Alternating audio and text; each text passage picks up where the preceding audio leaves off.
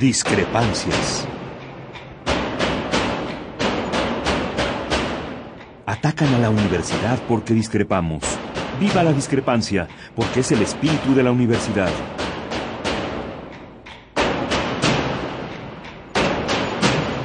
Martes de Discrepancias. Conduce Miguel Ángel Velázquez.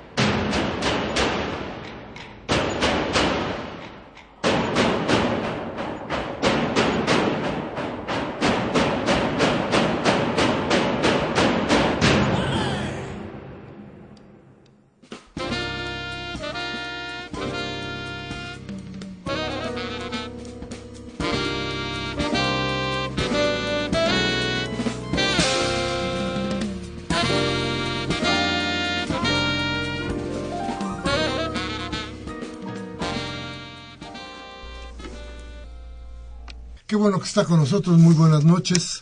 Gracias. Esta sigue siendo Radio Universidad y esto aún es el programa Discrepancias.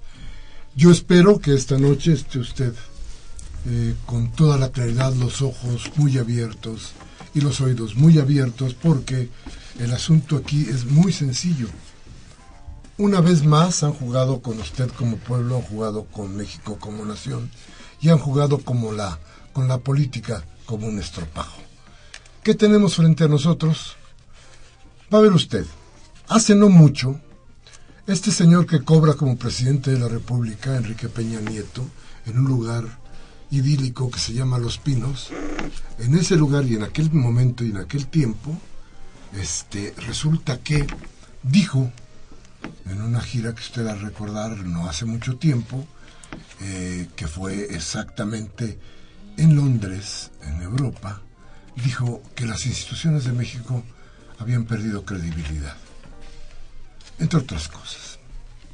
Bien, para que esto no quedara en el aire, para que fuera de lo más firme posible en un país como el nuestro, hundido en problemas tan graves como el crimen, como la economía ahogada, entonces hoy decidieron que un capricho más de este gobierno que además ya se acabó, porque no tiene nada que hacer frente, porque ya no puede, no tiene posibilidades de hacer nada, precisamente porque nadie cree y porque todo lo que se está haciendo son imposiciones.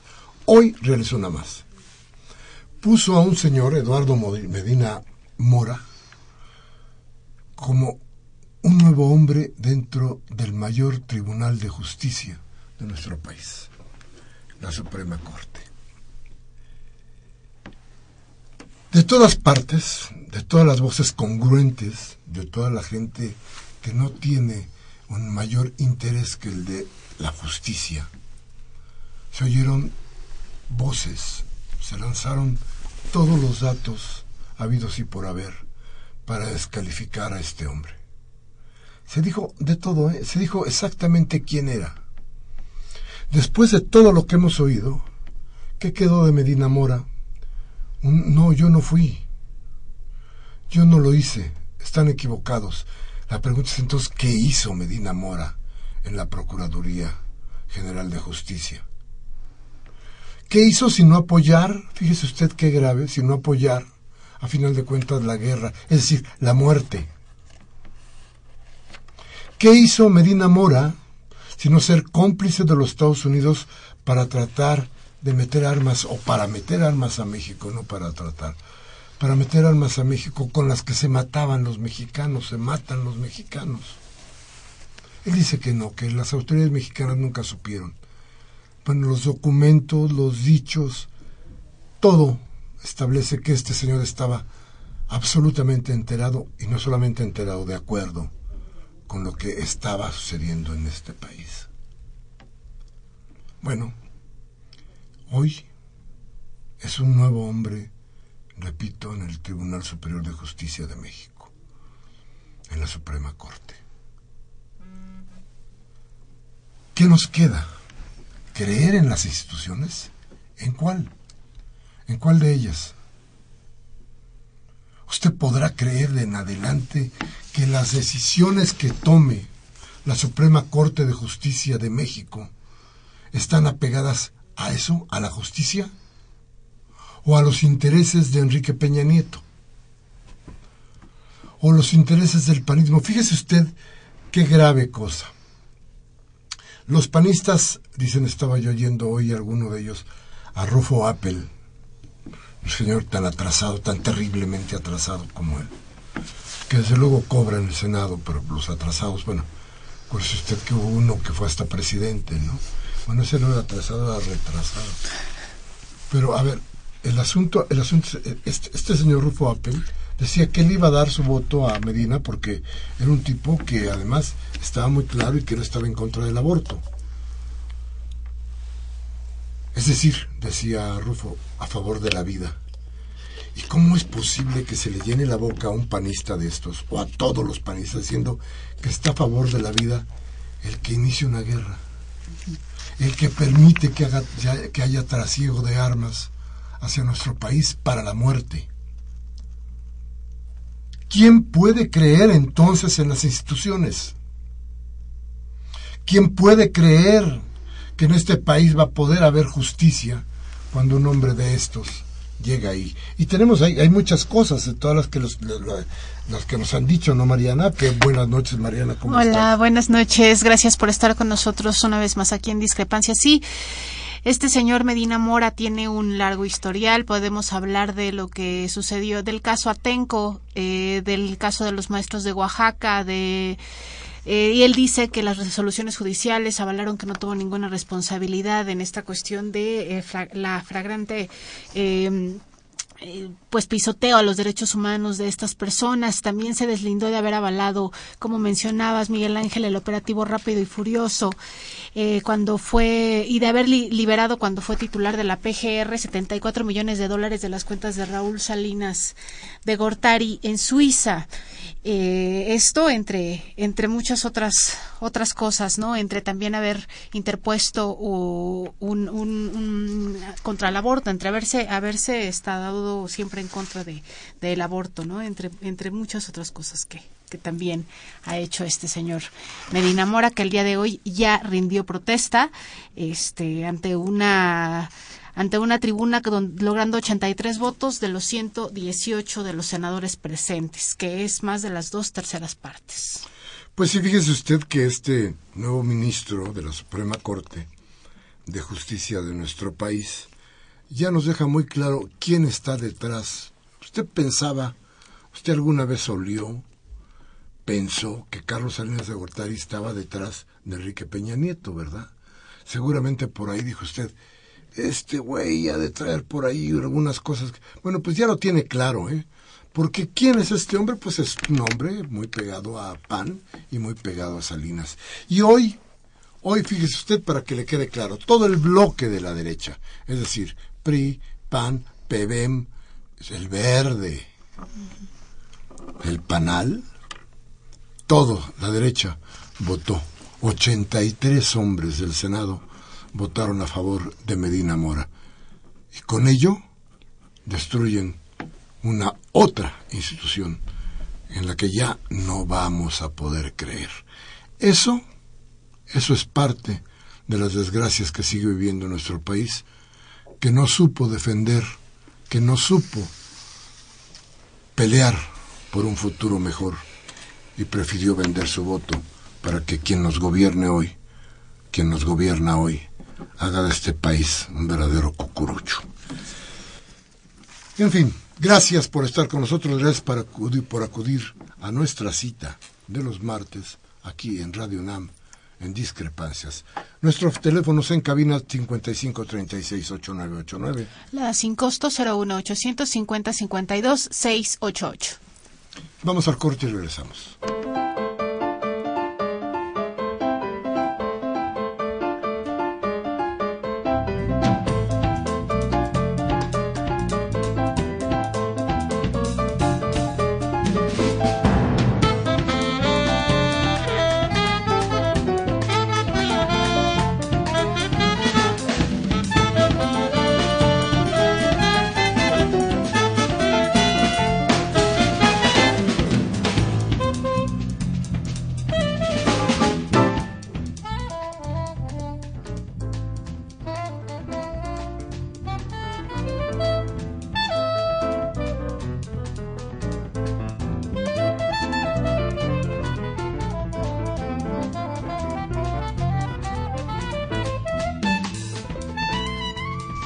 Bien, gracias por seguir con nosotros.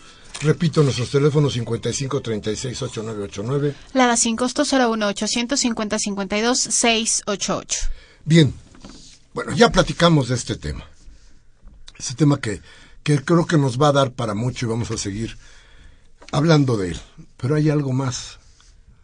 Hay algo más. Intentó este gobierno privatizar el derecho que usted tiene que todos tenemos al agua. Fíjese que tan importante que le decimos líquido vital, la vida. Ahí empieza la vida, el agua. ¿Y qué cree? Pues ya se lo querían dar a algún, algún, algún negociante importante, claro, mediante quién sabe qué tantas tranzas que ya tienen encima estos señores.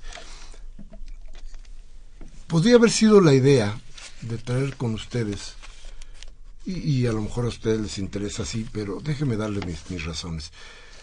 Traer a las partes para que discutieran. Pero resulta, y, y lo digo por muchos casos, resulta que aquí hay algo importantísimo.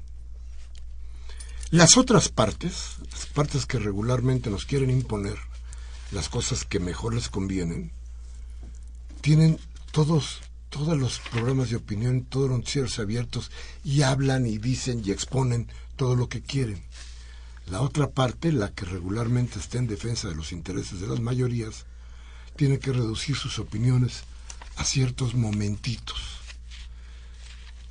a debates donde no puede uno terminar de explicar las ideas. Y entonces, hoy dijimos, vamos a, a invitar a alguien que nos explique exactamente qué trató de hacer este gobierno con el derecho que usted tiene al líquido vital. Mariana, si nos prestas, presentas a nuestra invitada. Sí, el día de hoy estamos muy contentos por tener aquí con nosotros a la diputada Aleida Alavés, quien es presidenta de la mesa directiva de este órgano vicepresidenta, perdón, de la mesa directiva de este órgano legislativo, es diputada federal por el distrito 19.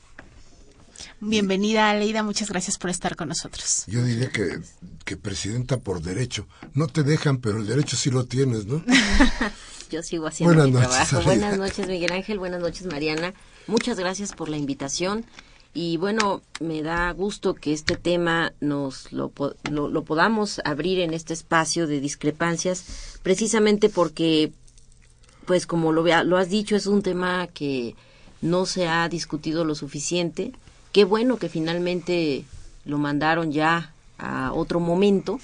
No sabemos exactamente cuándo, por eso tampoco hay que confiarse, pero decir que hay muchas transgresiones, entre otras precisamente a los académicos de la UNAM, que presentaron casi seis mil firmas al rector. Eh, el rector, espero, no, no sé si lo concretó o no, eh, la idea era que pidiera a la Cámara que esta discusión no se finiquitara, eh, porque pues habían varias cosas graves como el criminalizar la investigación. Este artículo que eh, posibilita, o más bien eh, obliga a los investigadores a que cualquier cosa que vayan a hacer en cuanto a los recursos hídricos tengan que pedir autorización a Conagua. Si no la piden, van a tener multas hasta de 50 mil salarios mínimos. Eso es un absurdo, es la criminalización como tal de la investigación eh, científica. Y para eso tuvimos este pronunciamiento. Lamentablemente escuchamos también cómo el diputado coordinador del PRI en, la Cámara se refirió a quienes hemos hablado sobre esta ley, eh, entre otros los académicos, las organizaciones, como de lento aprendizaje.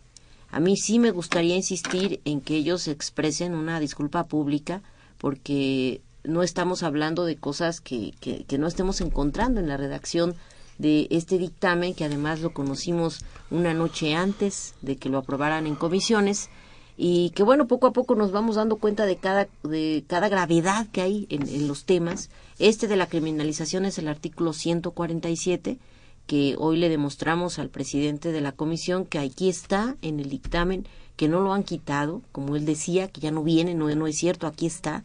Y así otras cosas. Por ejemplo, privilegiar, y si me permites, lo hago desde el, principio. En el caso de la política y programación hídricas, que es aquí donde tendría que venir centrado el derecho humano, el cómo el Estado va a garantizar este derecho humano. Pues solamente es enunciativo. Solamente dicen que efectivamente el agua es un recurso vital, vulnerable, finito. El Estado, a fin de garantizar el derecho humano, debe regular los usos. Todo esto que viene en el artículo 82, que son los principios sobre los cuales se va a basar la política hídrica, son meramente enunciativos. Solo se definen generalmente y declarativos.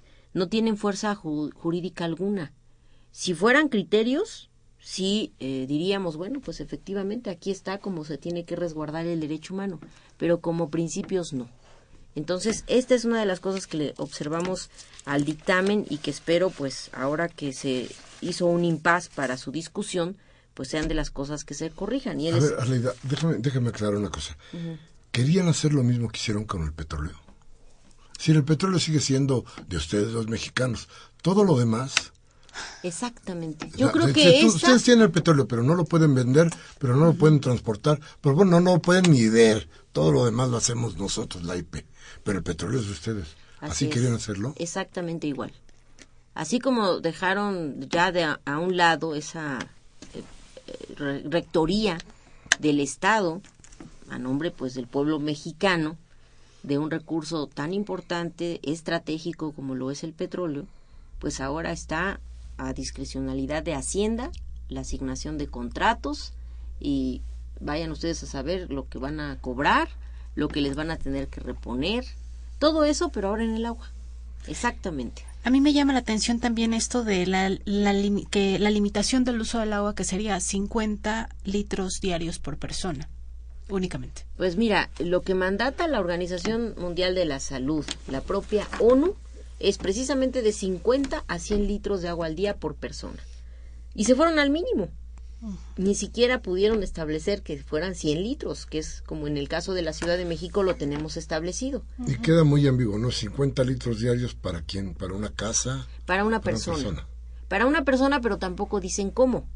Y en ese dejar eh, vacíos, pues obviamente con agua va a decir, bueno, pues tu municipio entregas a la persona X 50 eh, litros, ya sea diario o por tandeo. Eso es también darle la posibilidad a los organismos operadores, al municipio, a la entidad, de decir, bueno, efectivamente no te doy agua diario, pero sí te la doy cada semana en bloque, o sea, en 200 litros, qué sé yo.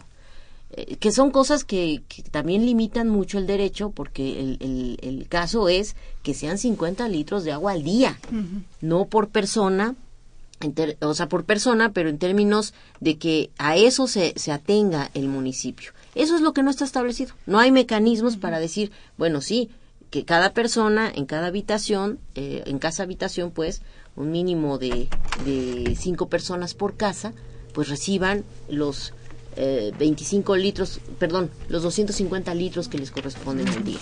Esos, esas son cosas, y además que ya quedan muy a discrecionalidad de Conagua el establecer cómo se va a hacer valer esos 50 litros. También en la parte del artículo 86, eh, esto que decían que, que, que, sí, que sí viene en la ley, la planeación. La planeación lamentablemente solo se establece en un artículo transitorio. Y eso es todo lo que encontramos en este dictamen de planeación. Planeación hídrica, donde son disposiciones muy generales en esta materia y no se hace mención en el cuerpo de la ley de la Estrategia Nacional del Agua, que tanto decía el coordinador del PRI. Pues ahí viene, ahí viene. Sí, viene, pero en un transitorio, en un artículo transitorio donde eh, pues solamente se establece que se tendrá que revisar la estrategia nacional eh, de agua en, en, el país.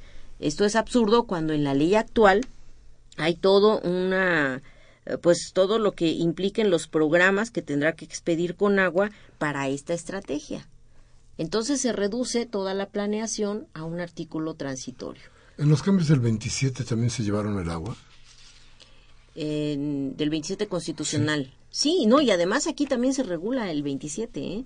Esto que decía el diputado Atié, de que no se toca el 27 constitucional, desde el artículo primero de este dictamen están regulando el artículo 27 constitucional para esta materia. Que lo hicieran bien, con transparencia, con la serie de acotamientos que tenga que tener el concesionario para la explotación o cualquier uso que, le vaya a dar al agua, pues bueno, estamos de acuerdo, pues eso es el papel del Estado, pero no, lo hace exactamente para que las garantías de los concesionarios sean las que se privilegien antes de resguardar al agua como lo que es de seguridad nacional. Y un derecho que debería tener el pueblo de México. No, un derecho establecido en la Constitución. Por mucho, y esto lo han dicho los juristas del Instituto de Investigaciones Jurídicas de la UNAM, pues esta ley es anticonstitucional y da para una acción de inconstitucionalidad, para una controversia, porque no solamente es inconstitucional a efecto de que no responde ni al 27 ni al cuarto constitucional, sino también invade competencias de los municipios, de las entidades, porque todo con agua se absorbe a nivel central. Todo lo que antes hacían las concesiones. Antes se pasaban por los organismos de Cuenca y posterior a eso a Conagua. Ahora es Conagua quien dará las concesiones a libre albedrío ah, y además concesiones que, que uno dice, bueno, a, los, a las personas se les pone 50 litros de agua al día pero estas concesiones otorgan millones de litros de agua al día a una concesión. ¿Para qué efectos? Para lo que acuerden con Conagua. ¿Para qué usos los que acuerden con Conagua? Entonces este proyecto eh, Monterrey 6 es por ahí donde viene la trampa de decir, pues esto ya eh, está permitido por la ley, se va a poder hacer una inversión estratosférica en la materia y finalmente ni siquiera para garantizar primero el derecho humano, sino lo que posibilite y lo que establezca la concesión. Hablar de fracking. De fracking, exactamente. Eh, decía el diputado Atié, no, en esta ley no se toca el fracking. ¿Cómo no? En el artículo 104, la permisibilidad del, de la contaminación del subsuelo mediante inyección de aguas residuales que contengan otro tipo de elementos es el fracking. ¿Quién va a querer inyectar agua a los acuíferos? ¿O como para qué? Esa ha sido una polémica siempre, porque obviamente en aras de, evitar el desecamiento de, los mantos acuíferos, se ha visto la forma de que, bueno, pues se limpia el agua en procesos naturales y, se vayan al subsuelo. Pero la norma, las normas han sido tan estrictas que no se puede infiltrar agua al subsuelo, está prohibido actualmente, eh, mucho menos agua residual tendría que primero purificarse y después este, infiltrarse. Y ahora en el artículo 104 es permisible la contaminación de los, de los subsuelos. También los investigadores de la UNAM hablaban de que se anula el concepto de asequible en con, esta ley, es decir, que eh, se elimina la consideración de que el agua esté acorde a la capacidad económica de los usuarios. En ese Exactamente, mira, en la parte de tarifas, esto es algo muy grave porque pues a mí me ha tocado la discusión de tarifas en, en la Ciudad de México. En, en la mm, gestión anterior de Marcelo Ebrard hubo una presentación para elevar las tarifas en la ciudad hasta el 300%. Nosotros dijimos, eso no puede ser, eso no es hacer valer la asequibilidad. Además, no era derecho humano aún pero nosotros aquí siempre lo hemos establecido como tal. En esa ocasión, pues el problema, quizás justificable de la ciudad era, pues no tenemos recursos para más infraestructura, para hacer más cosas que permitan pues obtener más agua. Entonces tenemos que eliminar subsidios y cobrar lo que cuesta traer el agua. Pero eso nos llevaba a, a tarifas del 300% más altas de lo que actualmente se paga o bueno, sí, las tarifas actuales.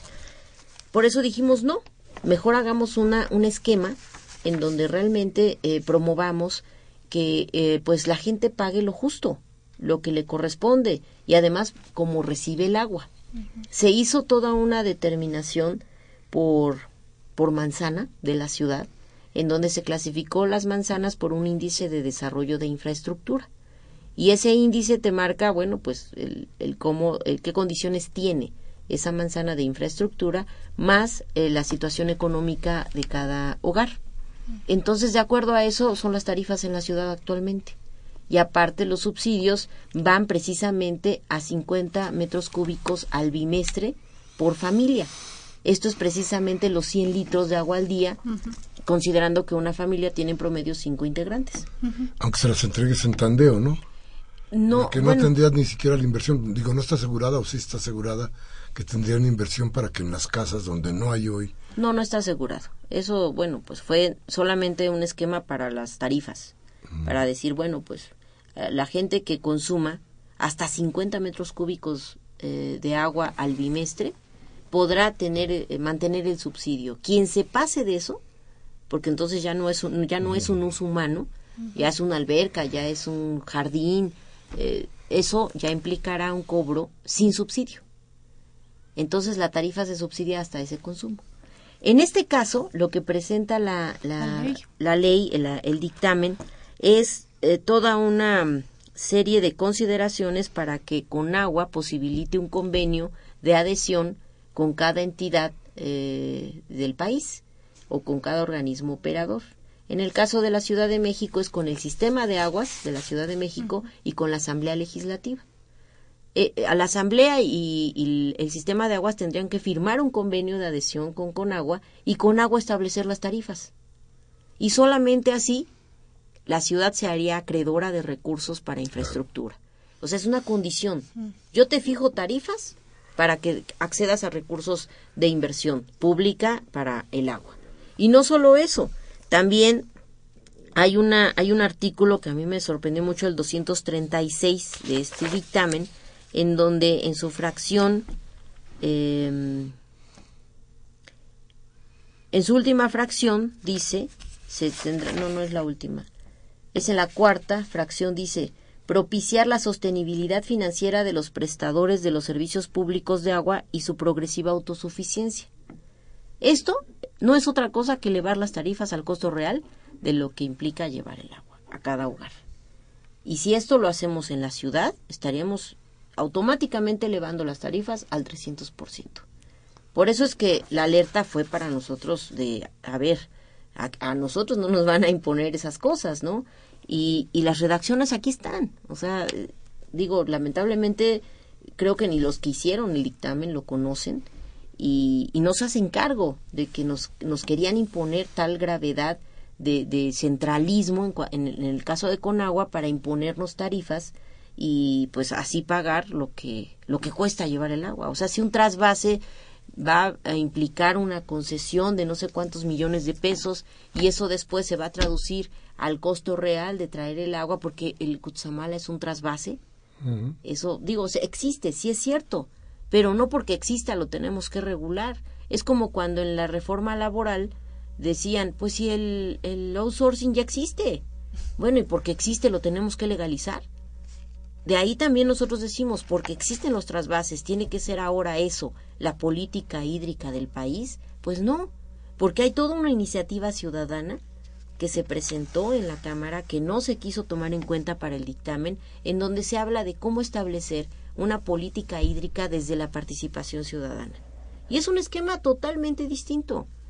Y además ni siquiera inventado, es, es retomado de experiencias mundiales de cómo para hacer más eficiente la administración del recurso, el, que también haya responsabilidad en el uso del mismo y pues que el Estado no se desentienda de sus eh, de lo que le toca hacer, pues se haga todo un esquema de participación con la gente. Y la, la diferencia es que ahí es la gente la que protege a la gente y aquí son algunos diputados que lo que tratan de proteger es el negocio. Déjame hacerte una pregunta. Sí antes de irnos a un, a un corte y regresamos con tu respuesta. A ver, ¿por qué? Si los periodistas, si los panistas, si toda la derecha en bloque tenía la posibilidad de aprobarlo, ¿por qué decidieron mandarlo a la congeladora? ¿Solamente porque es un horror? ¿O por qué? Vamos a un corte, regresamos. Nuestros teléfonos 5536-8989. La sin costo 01 850 52 688.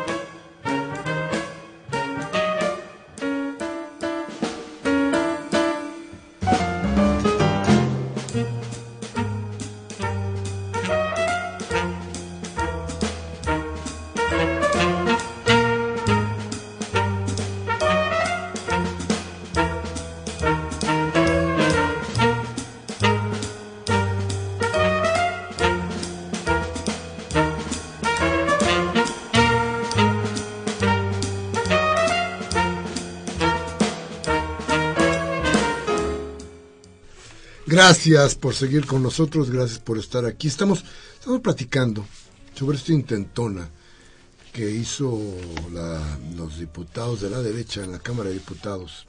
Eh, perdón por él.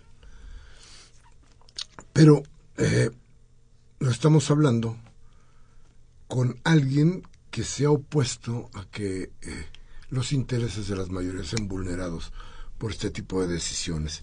Me refiero a Leida Álvarez, que está con nosotros y que tiene ya experiencia en lidiar con esta gente. Y, le dejé ahí una pregunta. ¿Por qué, si toda la derecha podía haber votado a favor de esta ley, por qué no lo hizo? ¿Qué ves en el horizonte, Leida? Pues yo veo una mayoría en la Cámara que pues había tenido toda una dinámica de reformas estructurales que sin más ni más nos impuso una tras otra en, esta legislatura. Yo la verdad pensé que con la reforma energética eh, tenían ya satisfecha su pues estrategia legislativa se veía más como ese atraco a la nación, el mayor, el de la reforma energética, pero cuando encontramos esta ley, pues dijimos, no, realmente esta es la verdadera eh, reforma que les llevaría como a la cereza del pastel de sus reformas estructurales y de todo un modelo de Estado tendiente a... Que no haya Estado. A, a achicar el Estado, a hacerlo totalmente omiso terreno fértil de inversionistas extranjeros que no tengan que pagar impuestos, que no tengan que este, asumir derechos laborales, porque por esa reforma empezaron, por la de los derechos laborales.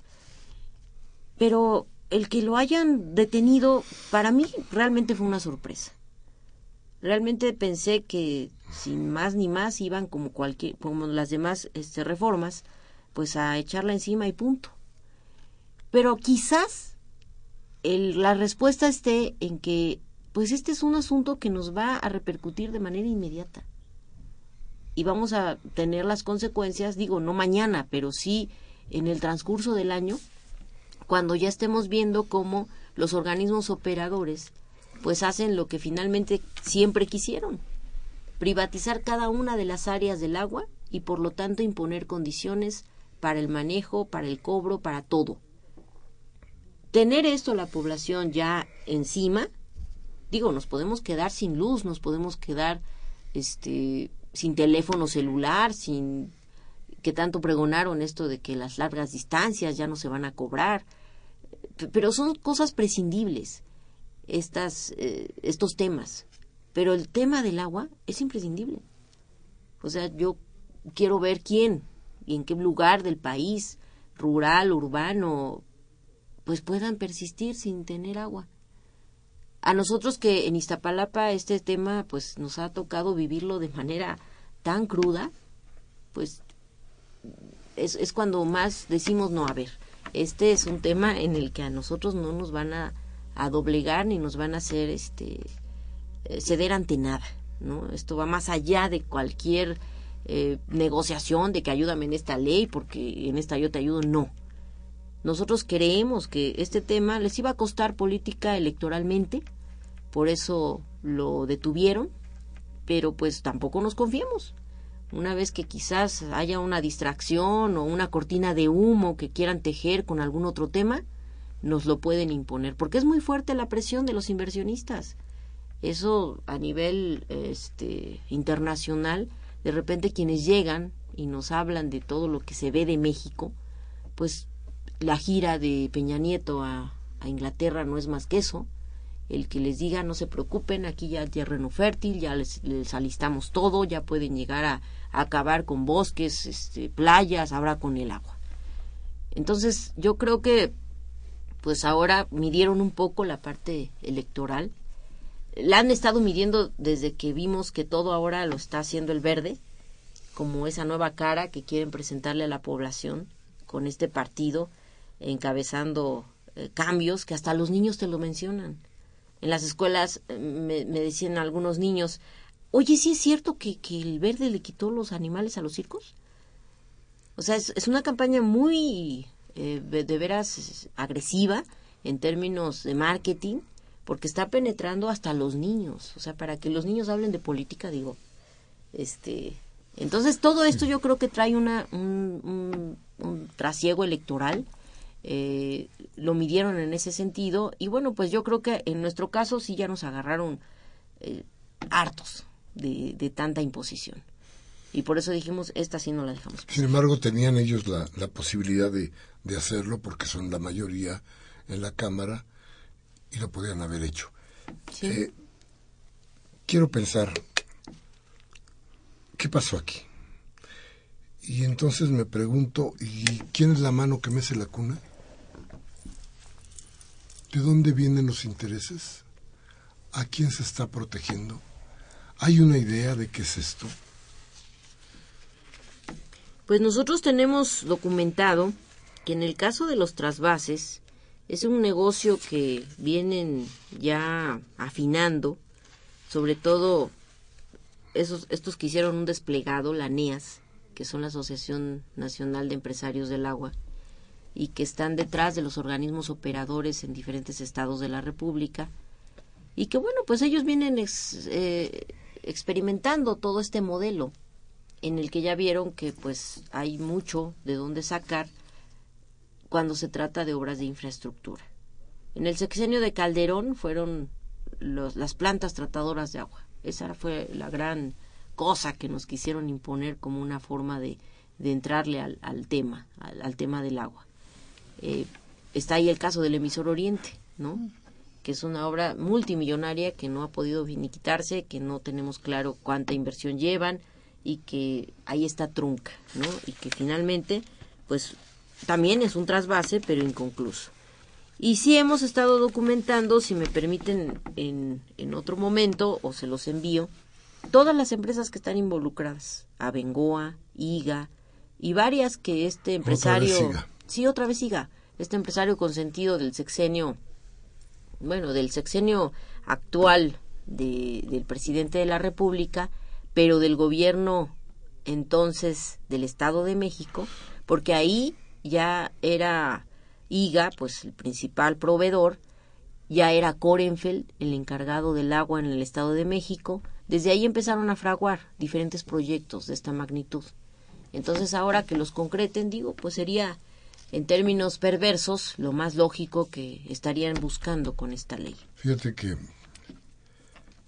eh, vi un espectáculo para niños este fin de semana y entonces salía un muchacho vestido de príncipe de no sé qué y entonces decía, porque en este reino ya lo hemos acordado y vamos a privatizar el agua para que las paletas de dulce sean más baratas. Y, y los chamacos y la gente todos ríen. Fue una risa generalizada porque el cuate lo hizo con una eficacia increíble. Vamos a privatizar el agua para que las paletas este, de sabor sean más baratas, ¿no? Entonces todo el pues mundo era la risa. Eh, eh, lo que quiero decir con todo esto es que estas cosas que deberíamos estar confiando en una autoridad y en una institución a la que pudiéramos decir, sí, está trabajando por el bien de las mayorías, resulta que no es cierto. Resulta que ahora les tenemos miedo y mejor hacemos chistes porque no los respetamos y porque ya no nos interesan. Vamos a ir a un corte y vamos a regresar con las llamadas de usted porque como siempre le decimos, su voz es lo más importante de esta emisión. Vamos al corte y regresamos.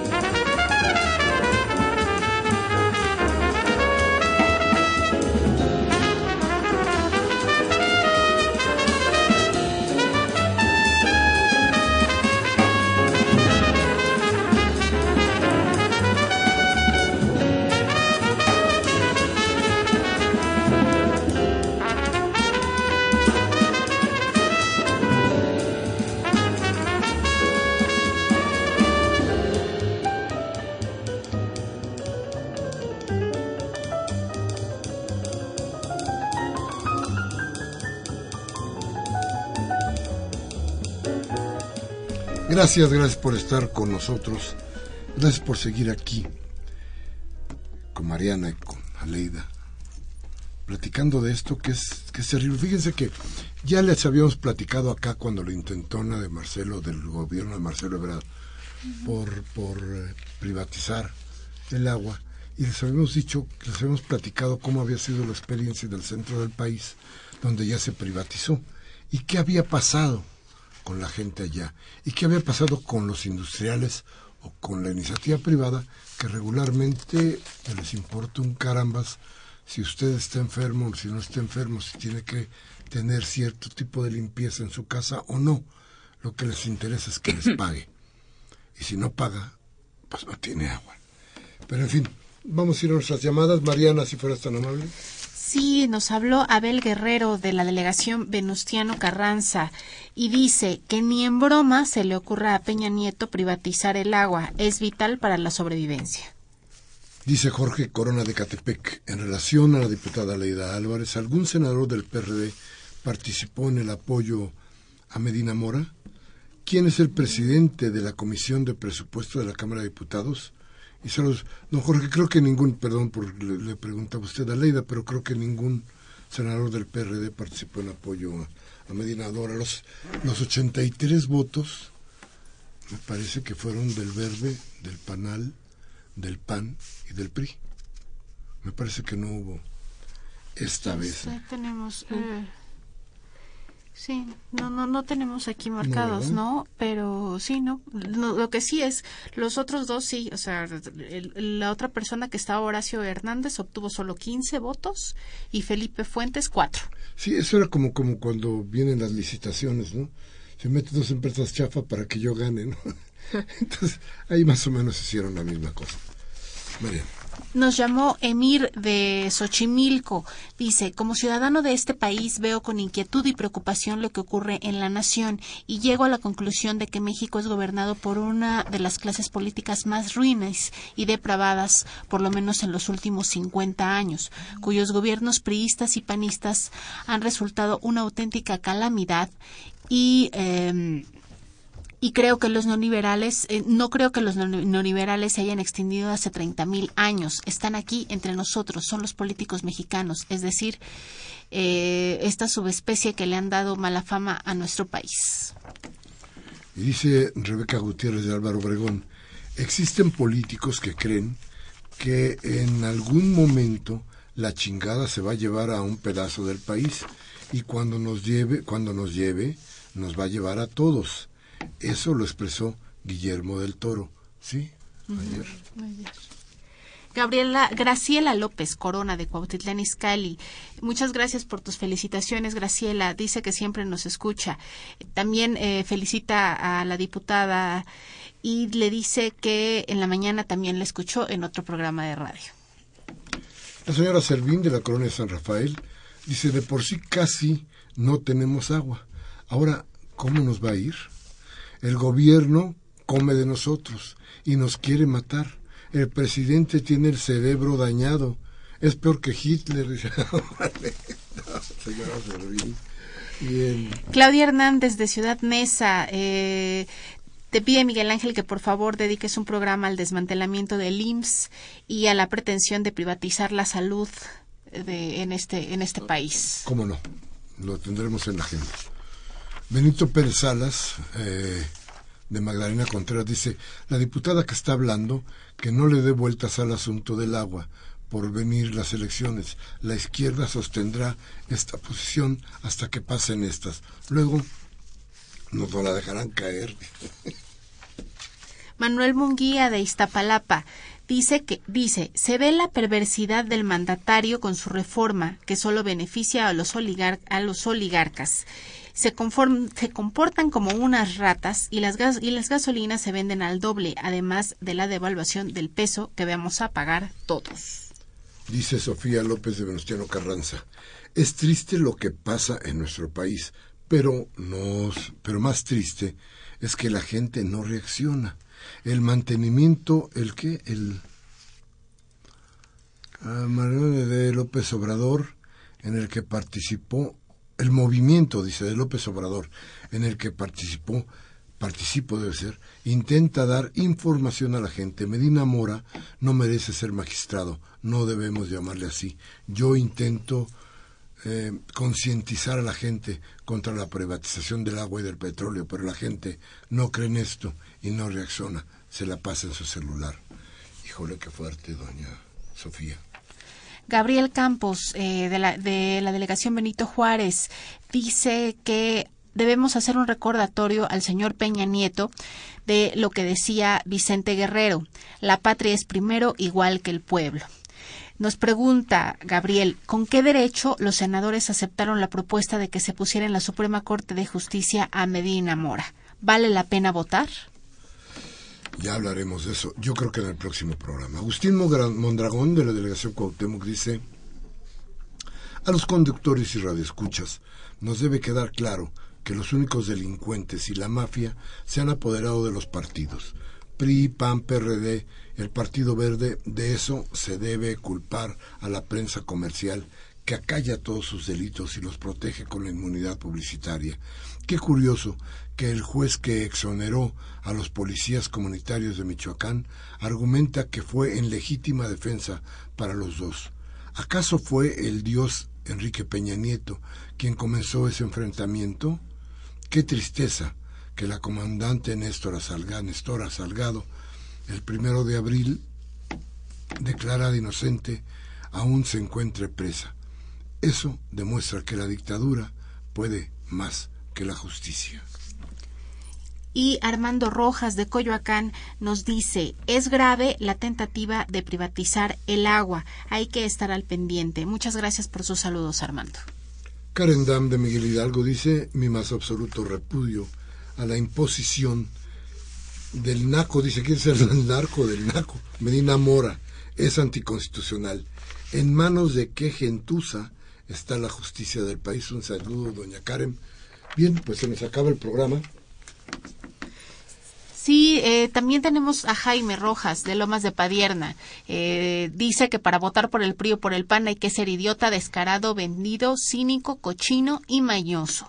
Si seguimos sobre esa línea de vender nuestro voto, mejor que le pongan anticonceptivos a los tinacos. pues sí. Gracias, Jaime. Eso es, eh, eso es todo. Muy bien, Jaime. Muchas gracias. Bien, pues se nos acaba el tiempo, decía yo a ustedes, y vamos a pedirle a Leida, por favor, diputada, que cierre nuestro programa con una de las ideas acerca de lo que hoy hemos platicado con la gente de discrepancias. Sí, muchísimas gracias a todos los comentarios. Eh, el presidente de la Comisión de Presupuesto de la Cámara se llama Pedro Pablo Treviño. Él es el que está ahí al frente. Y bueno, pues todas las, las observaciones, los comentarios. Esta no es una defensa eh, momentánea. Nosotros hemos tenido y debatido el tema durante 20 años y tenemos muy claro que este es un, asunto vital, es, no, no es de otra índole. Más allá de campañas, más allá de partidos, de, de todo eso, yo creo que nuestra responsabilidad social nos llama a levantar la voz por un tema tan importante como lo es el agua.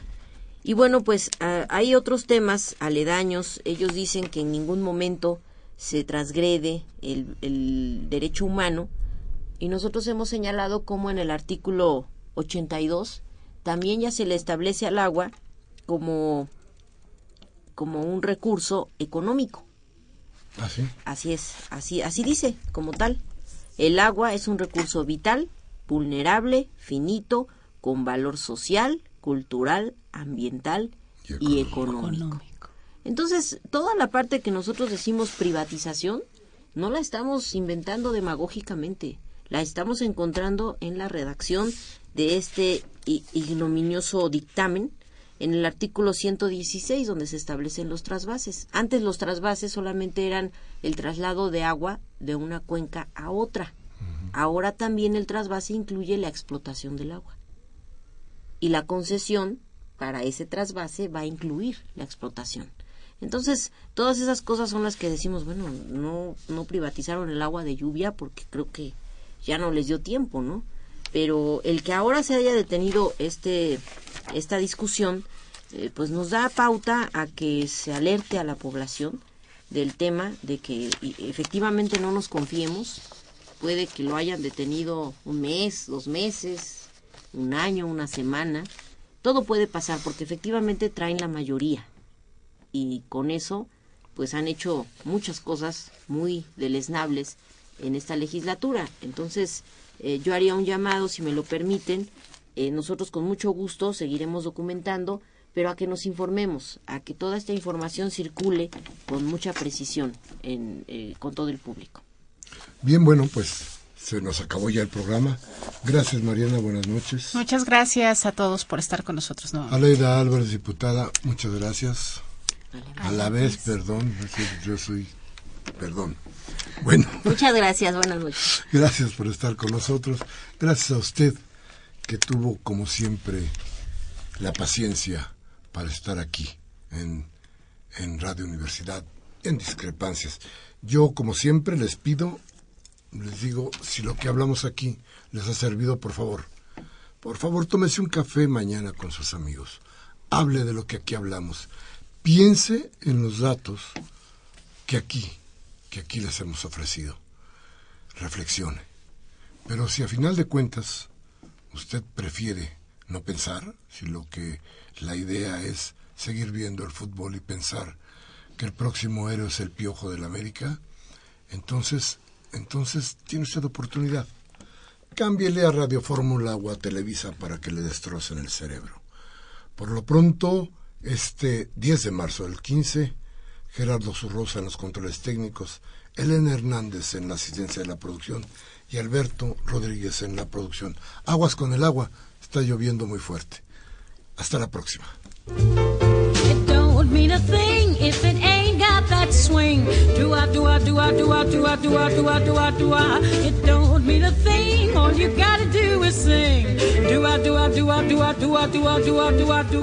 It makes no difference if it's sweet or hot. Just give that rhythm everything you got. Oh, it don't mean a thing if it ain't got that swing. Do I, do I, do I, do I, do I, do I, do I, do I, do I. It don't mean a thing if it ain't got that swing. Do I, do I. Don't mean a thing, all you gotta do is sing. Do